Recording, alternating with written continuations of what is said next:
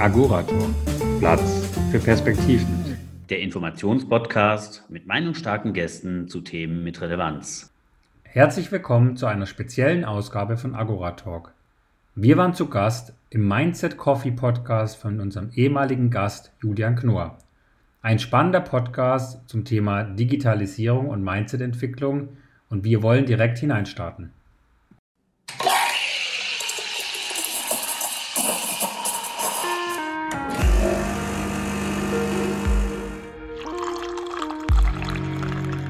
Auf einen Mindset Coffee mit. Der Podcast für alle, die nicht nur über Transformation reden, sondern den Wandel tatsächlich gestalten. Mein Name ist Julian und ich spreche mit spannenden Gästen aus dem Mittelstand darüber, wie sie den Wandel erleben und welche Rolle das Mindset dabei spielt.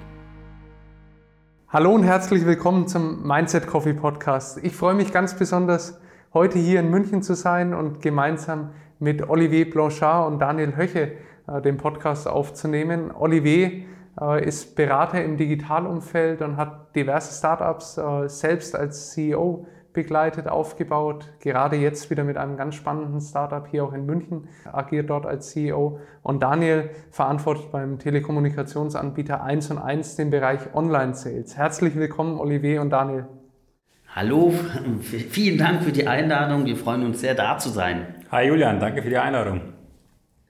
Jetzt habe ich euch gerade schon mal ganz kurz, äh, ganz grob anmoderiert und äh, den Hörerinnen und Hörern gesagt, was ihr für einen Background habt, beziehungsweise was ihr im Moment macht.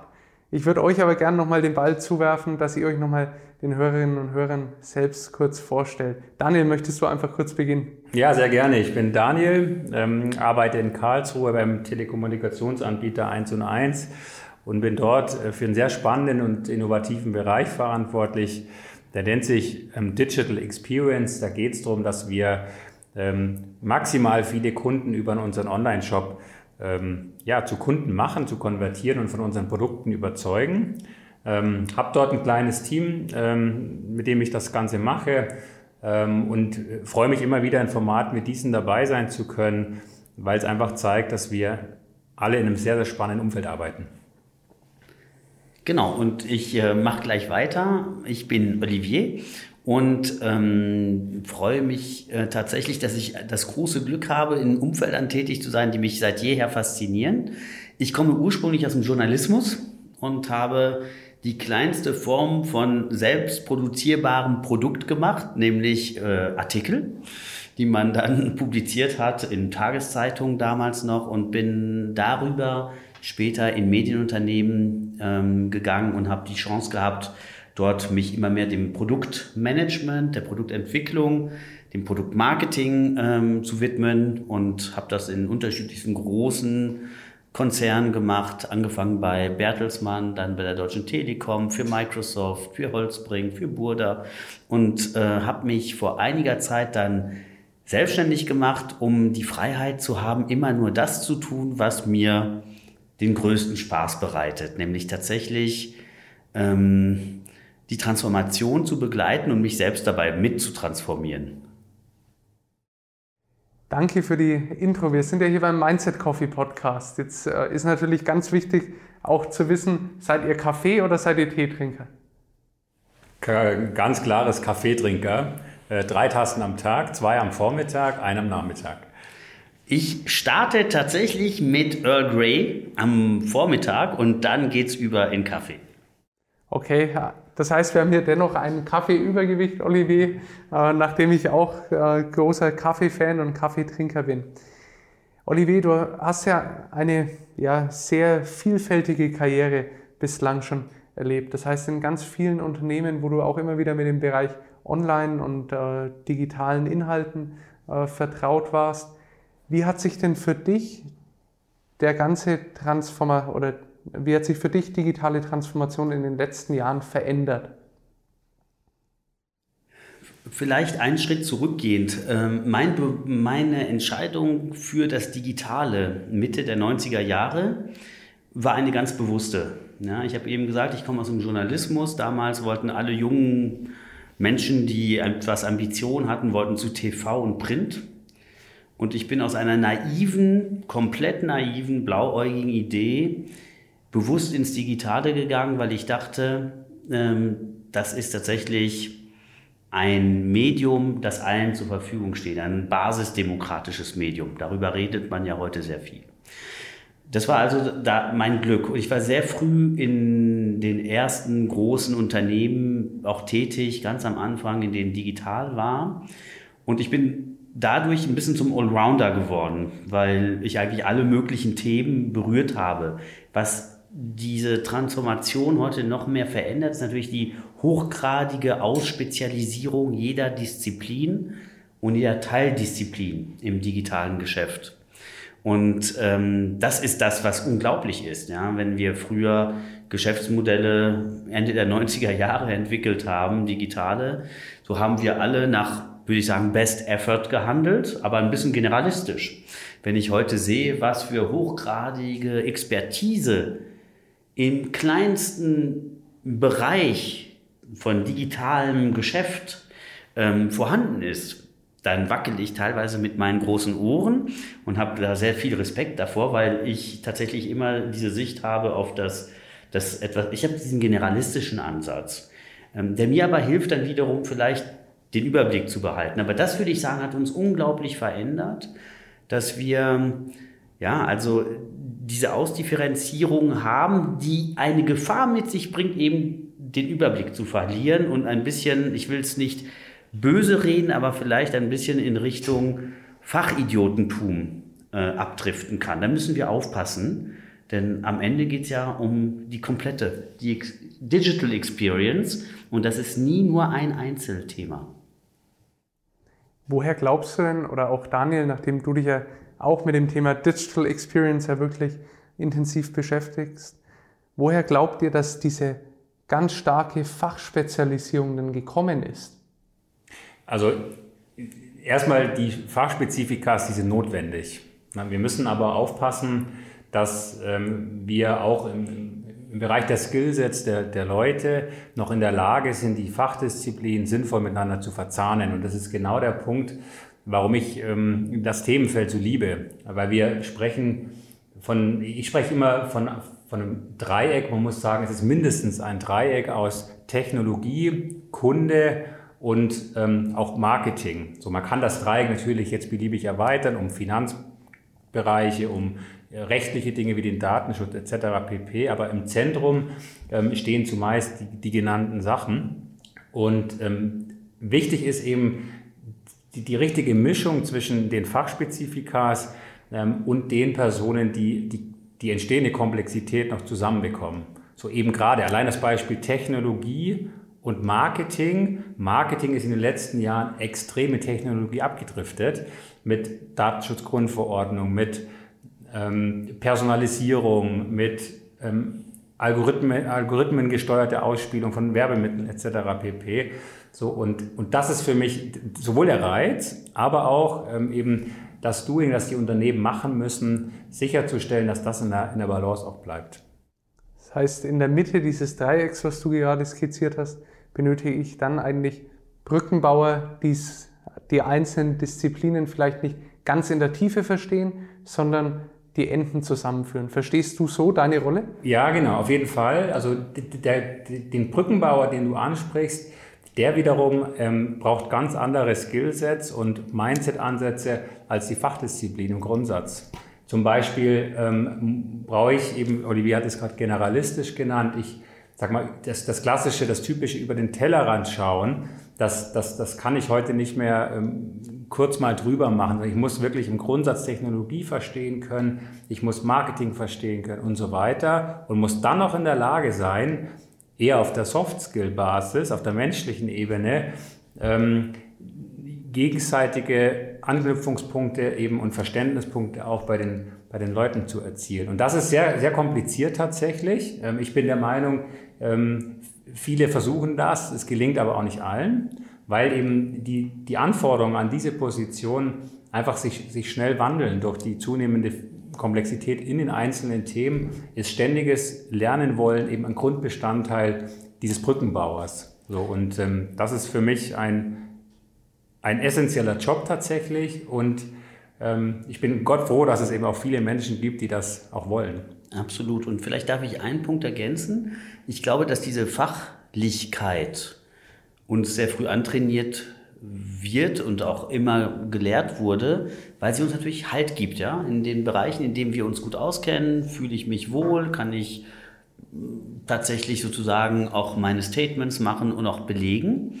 Allerdings, und deswegen sind Unternehmen so aufgebaut, wie sie sind, ja, in Silos, dann gibt es die Vertriebsexperten, die Marketing-Experten, die Produktexperten und so weiter, die Experten, die die IT machen.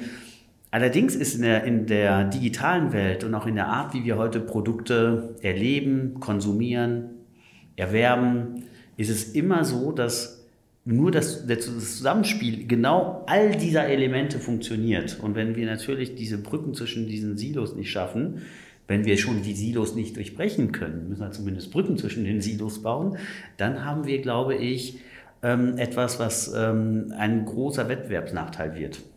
Und deswegen ist es tatsächlich immer spannend zu schauen, wo sind die A, die Brückenbauer, die man braucht und B, auch wirklich die Pfeiler, die man, wo kann man Pfeiler ansetzen? Das ist ganz, ganz spannend. Und das ist das, was auch faszinierend ist, digital, weil ich glaube ich, das alles nochmal viel schneller geht. Wir müssen viel schneller das über, überwinden. Und ich möchte einen Punkt ergänzen, dass ich stimme dem voll zu und parallel zu den Themen, die wir gerade besprochen haben, findet auf der Kundenseite laufend ein verändertes Konsumentenverhalten statt, das uns auch danach, dazu zwingt. Also es klingt ja jetzt sehr einfach, man hat ein Dreieck oder ein, mit mehreren Leuten und, und überlegt sich, schaut sich das an und, und, sucht Brückenbauer. Das ist schon richtig, aber bis ich die habe, hat sich die Welt draußen schon wieder weiterentwickelt auf der Kundenseite.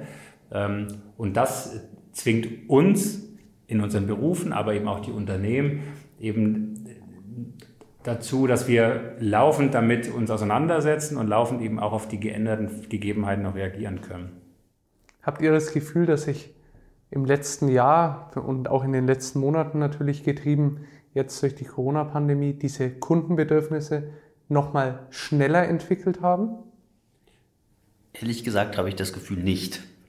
Ich glaube nicht, dass diese Pandemie dazu beigetragen hat, diese Bedürfnisse stärker in den Vordergrund zu stellen. Die Bedürfnisse haben sich ja auch reduziert, so wie unser eigentlich Aktionsradius, unser eigenes Leben äh, reduziert wurde. Und deswegen glaube ich, hat das tatsächlich in dem Kontext nicht dazu geführt, dass, dass man sich besser ausrichtet. Was wir gelernt haben zu tun, weil wir smart sind, ist einfach damit klarzukommen, die Limitationen zu überwinden. Das glaube ich.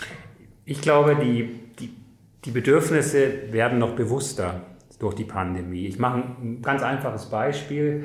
Ähm, wer hätte vor eineinhalb Jahren gesagt, wow, ich gehe am Wochenende spazieren?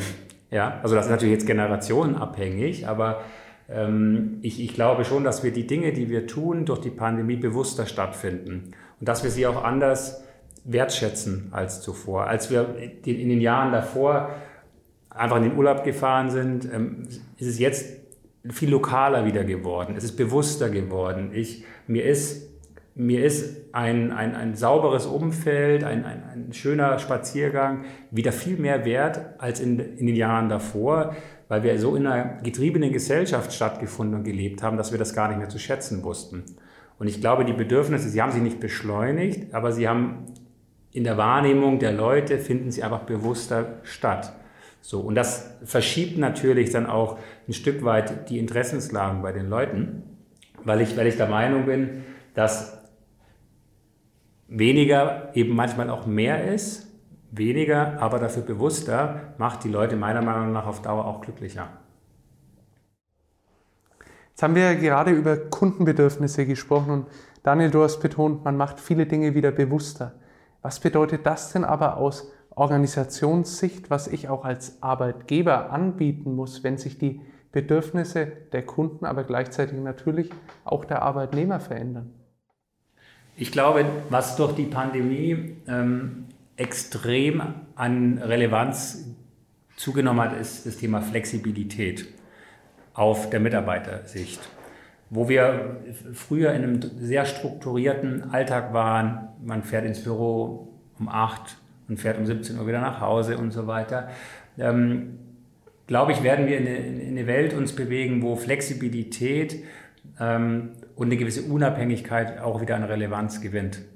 So, das ist mein, mein, mein, mein, meine klare Beobachtung ähm, und, und das ist auch meine Sicht, wenn, wenn wir uns über Homeoffice etc. pp. unterhalten, geht es meiner Meinung nach nicht darum, habe ich jetzt zwei Tage Homeoffice oder drei Tage Homeoffice, sondern ich, ich muss flexibel sein können in dem Moment, wo es drauf ankommt. Und dann ist es irrelevant, ob es zwei Tage, also 20, 40, 60, 80 Prozent Homeoffice-Quote ist. Das ist irrelevant, meine ich. Und, äh, und das ist für die Unternehmen jetzt natürlich ähm, nicht so einfach, äh, alles umzustellen.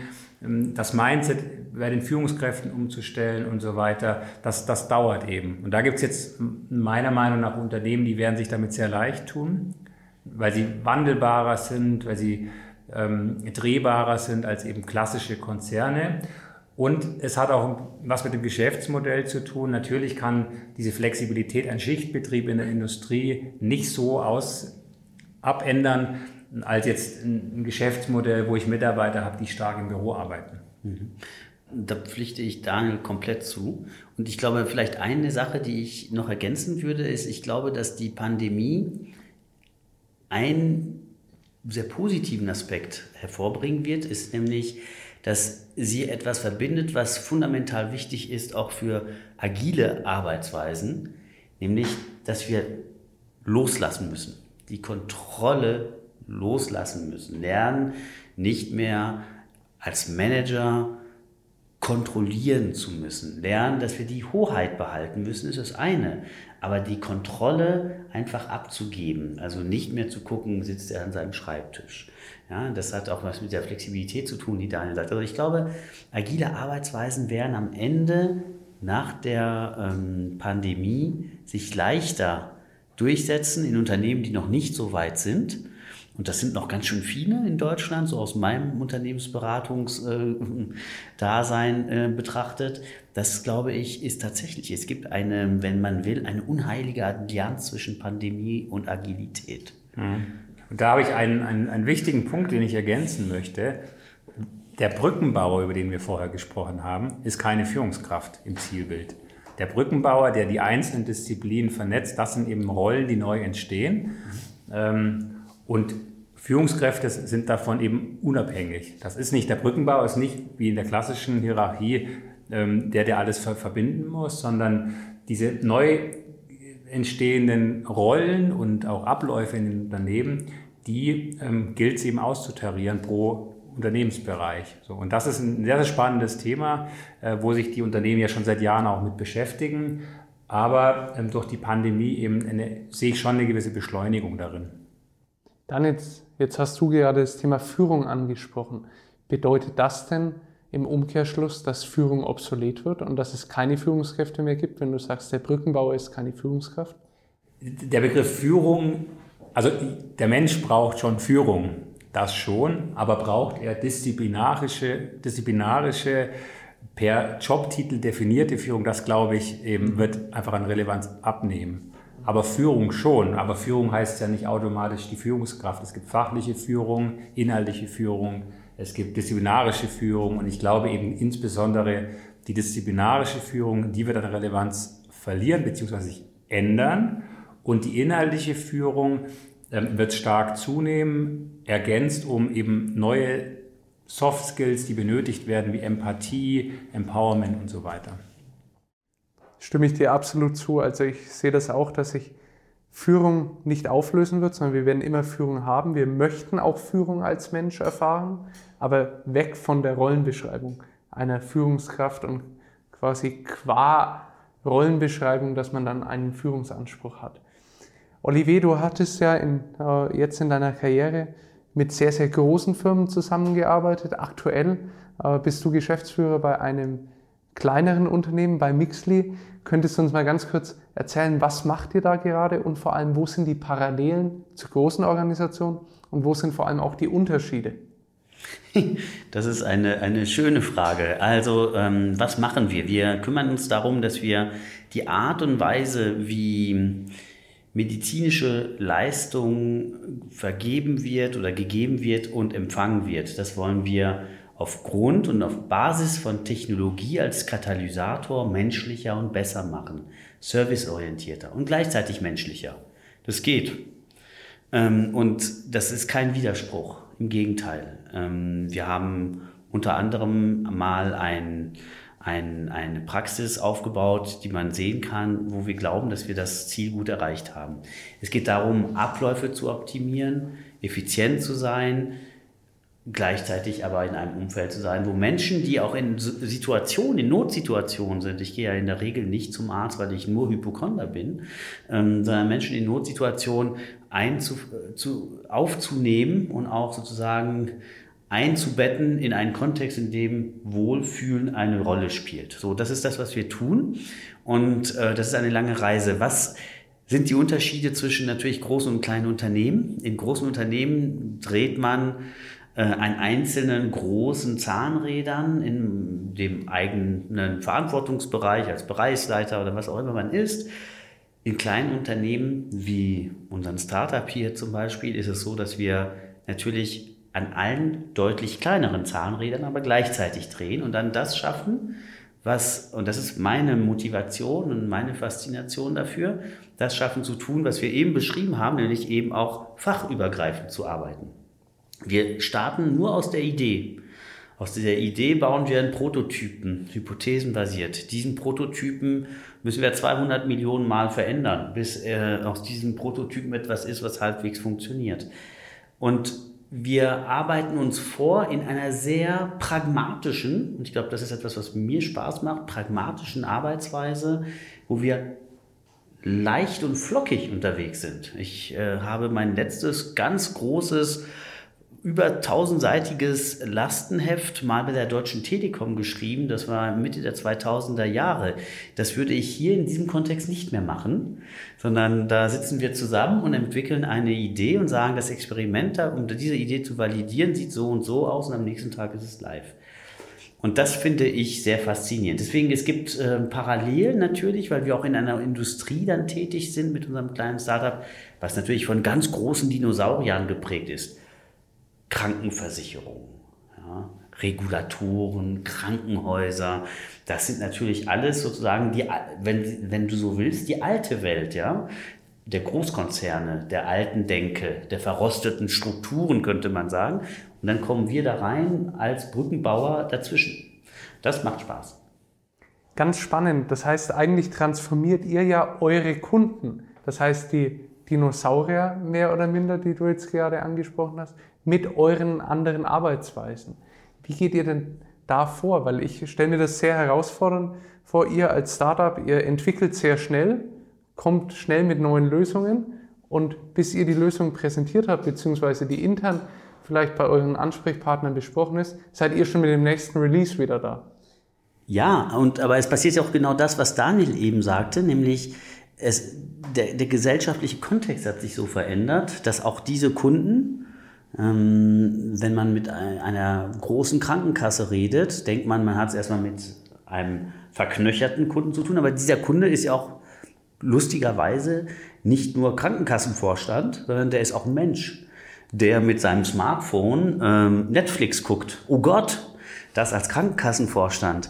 Und ähm, so, so, ist die Welt. Und das heißt, wir haben wir haben es eigentlich leicht, weil die Consumerization of IT, so nannten wir das bei Microsoft ähm, Ende der 2000er Jahre, weil die einfach dazu führt, dass unsere Kunden sich selbst transformieren wollen. Ich glaube, wir kommen zum richtigen Zeitpunkt. Ganz spannend. Das heißt, auch hier den Menschen in den Mittelpunkt rücken mit seinen Bedürfnissen und ihn so adressieren. Das heißt, eigentlich ist ja dort die Transformation der Kunden ähnlich wie die Transformation im Unternehmen auch, dass ich die Mitarbeiterinnen und Mitarbeiter wirklich als Mensch auch abhole. Jetzt würde mich äh, zum Schluss von euch beiden noch interessieren, welchen Ratschlag würdet ihr den Menschen mit auf den Weg geben, die sich gerade im Wandel befinden? Ja, das ist eine gute Frage. Ähm, die sich gerade im Wandel befinden, würde ich sagen, durchhalten, weitermachen, nicht aufgeben.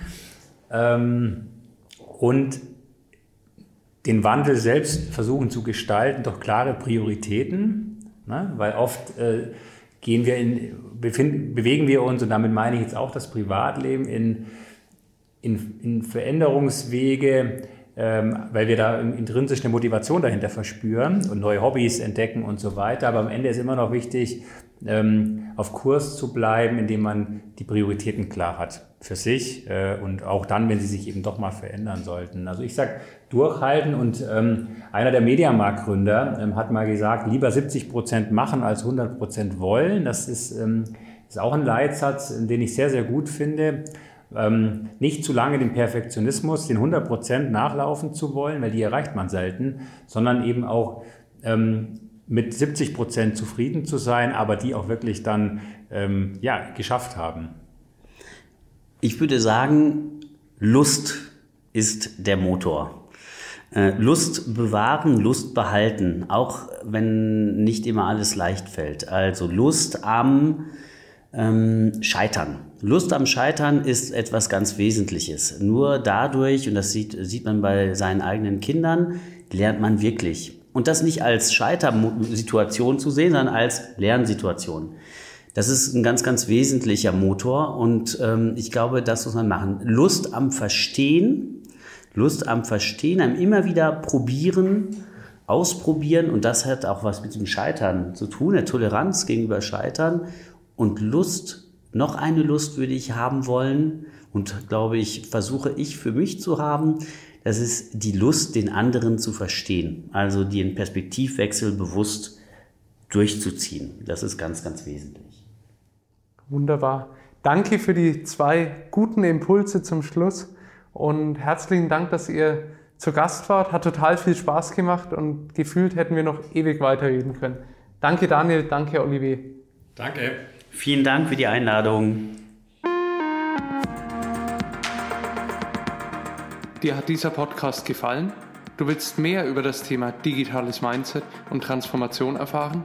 Dann schau doch mal auf unserer Website onestoptransformation.com oder auf Social Media vorbei oder melde dich für unseren Newsletter an. Wir freuen uns auf dich.